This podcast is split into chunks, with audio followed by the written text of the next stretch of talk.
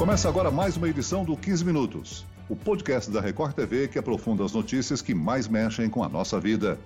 Neste episódio de hoje, nós vamos falar sobre as dificuldades em pagar a mensalidade das faculdades particulares durante a pandemia do novo coronavírus. O nosso convidado especial é o professor Celso Nisquier, presidente da Associação Brasileira das Entidades Mantenedoras do Ensino Superior, doutor em Inteligência Artificial. Bem-vindo, professor.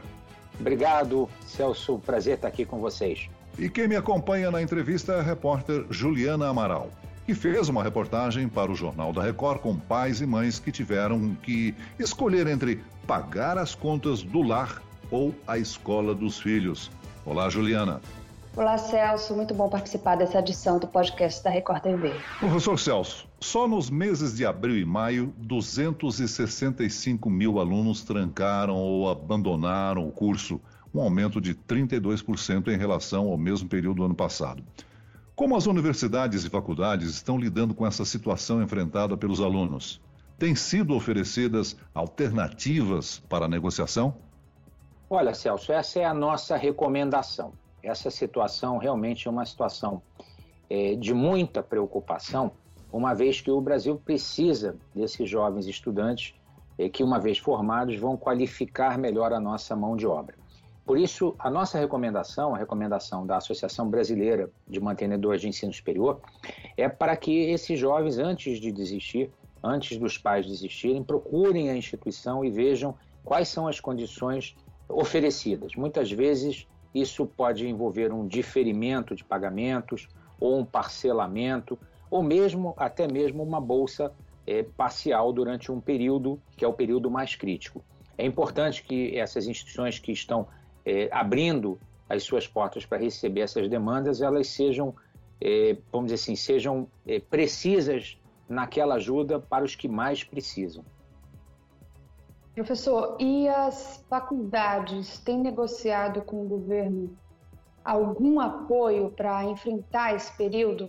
O governo poderia, por exemplo, criar uma espécie de fiéis emergencial para pagar as mensalidades desse período de pandemia, com os estudantes pagando o empréstimo ao final do curso?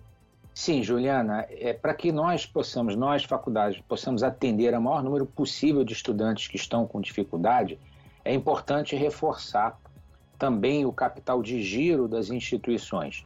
Então, nós, nós estamos pleiteando não só um fiéis emergencial, mais 700 mil bolsas, que representa cerca de 10% do total de alunos hoje inscritos no ensino superior particular, esse total é de 6 milhões e meio.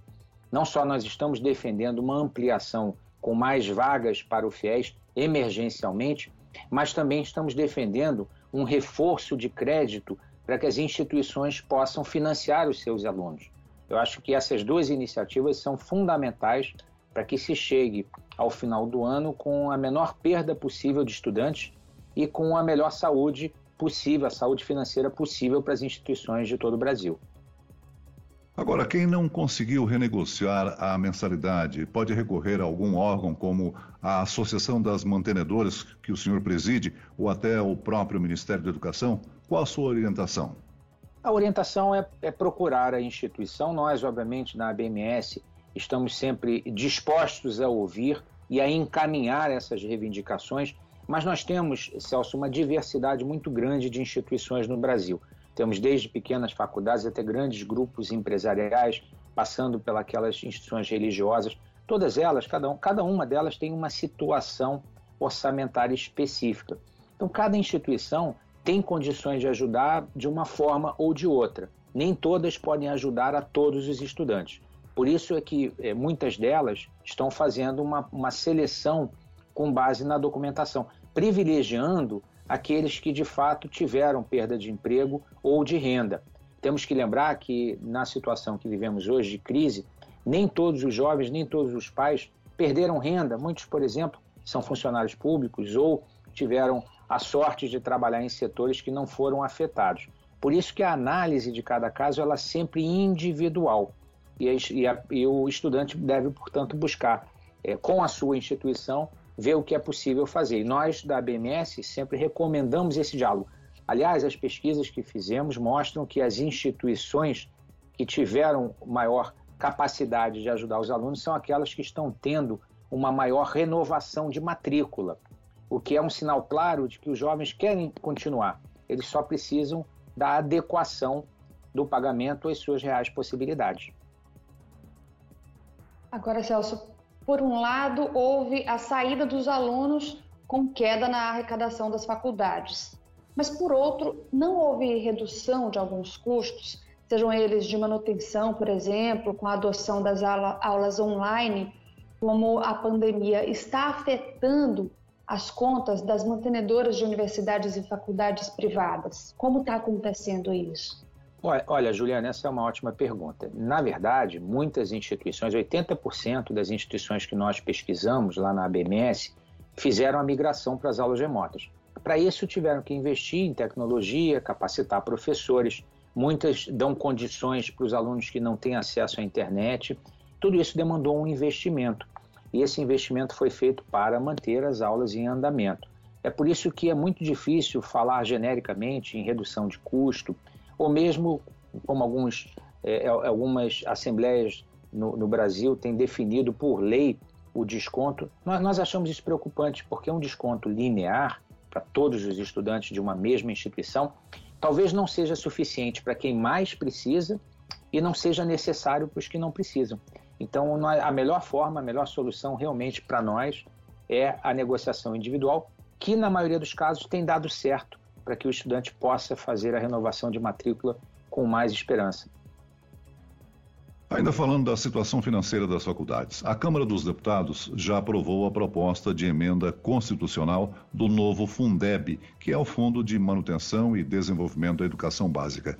A aprovação desse projeto pode beneficiar as instituições de ensino privadas durante a pandemia? Olha, é mais o, o Fundeb vai trazer mais recursos a longo prazo, principalmente para a educação básica.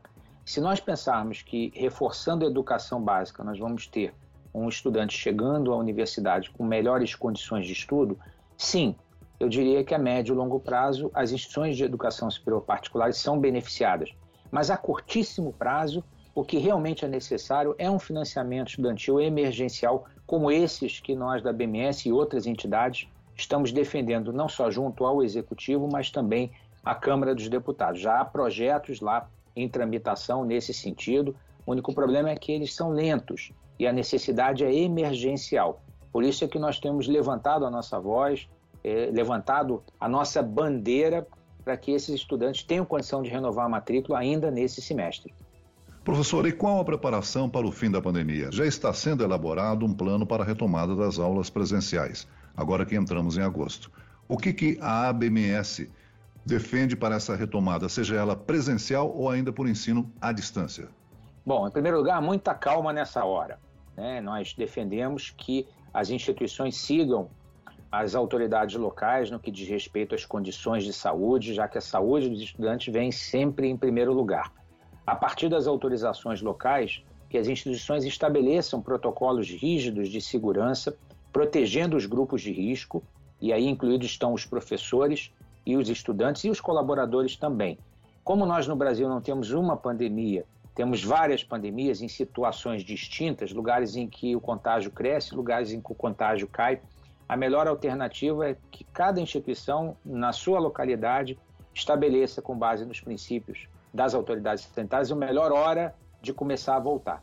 Muito possivelmente de uma forma híbrida, combinando presença em sala com aulas remotas e garantindo também as condições de segurança de espaçamento e outras que forem determinadas pelas autoridades.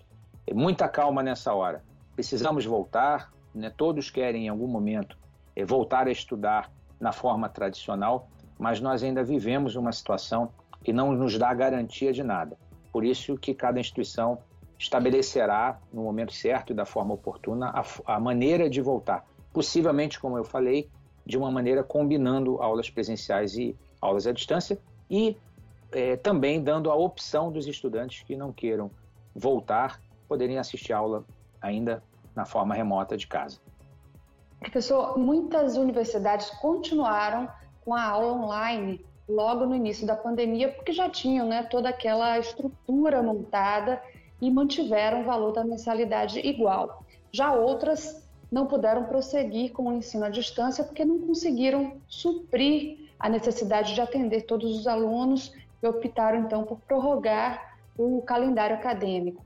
Mas a mensalidade continuou sendo cobrada normalmente. A dúvida é: estes estudantes vão continuar pagando pelos meses de ensino que foram prorrogados ou o valor pode ser abatido?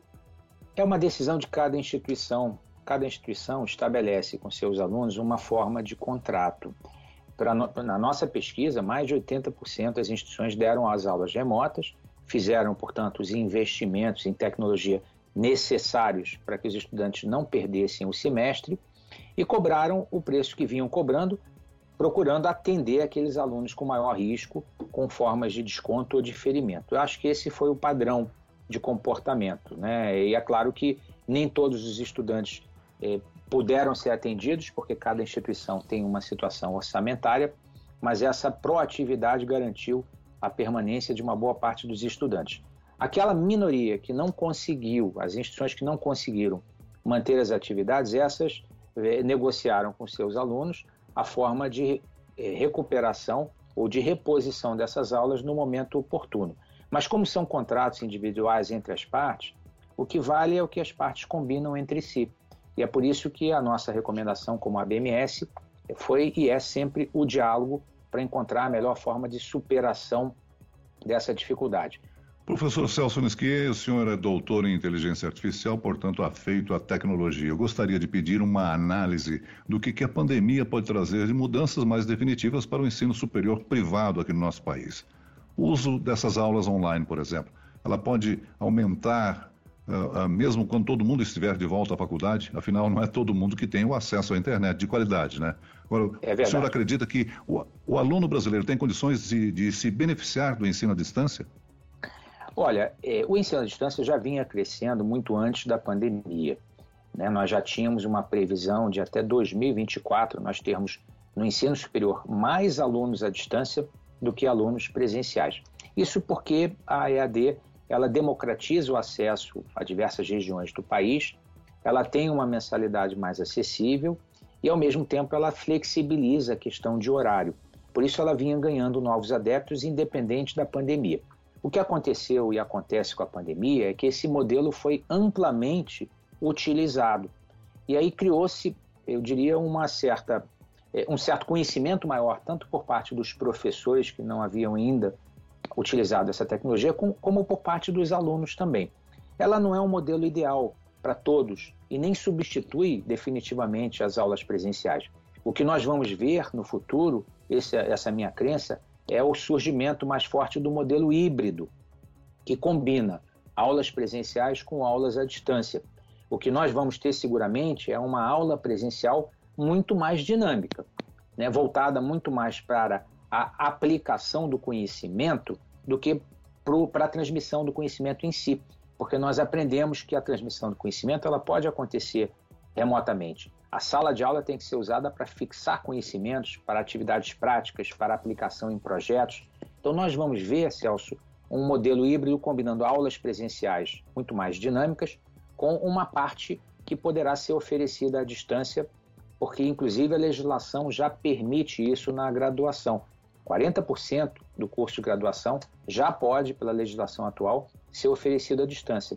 Então, é, o que vai surgir, na verdade, o grande legado esse modelo híbrido, no qual, inclusive, novas tecnologias como a inteligência artificial gradualmente vão surgir, não para substituir o professor, mas para potencializar o trabalho do professor. Ele não será mais aquele mero reprodutor eh, de conhecimentos, mas o, o designer, o desenhista de um ambiente rico de aprendizagem usando ferramentas inteligentes que vão poder dar a cada aluno aquilo que ele realmente precisa naquele momento da aprendizagem. Muito bem, nós chegamos ao fim desta edição do 15 Minutos. Eu quero agradecer ao nosso convidado especial, Celso Nisquier, presidente da Associação Brasileira das Entidades Mantenedoras de Ensino Superior. Obrigado, Celso. Foi um prazer conversar contigo, com a Juliana. Agradeço também a presença da repórter da Record TV, Juliana Amaral. Eu é que agradeço, Celso, também ao professor Celso Nisquier. Esse podcast contou com a produção de Homero Augusto e dos estagiários Andresa Tornelli e David Bezerra, sonoplastia de Pedro Angeli. E eu, Celso Freitas, te aguardo no próximo episódio. Até lá.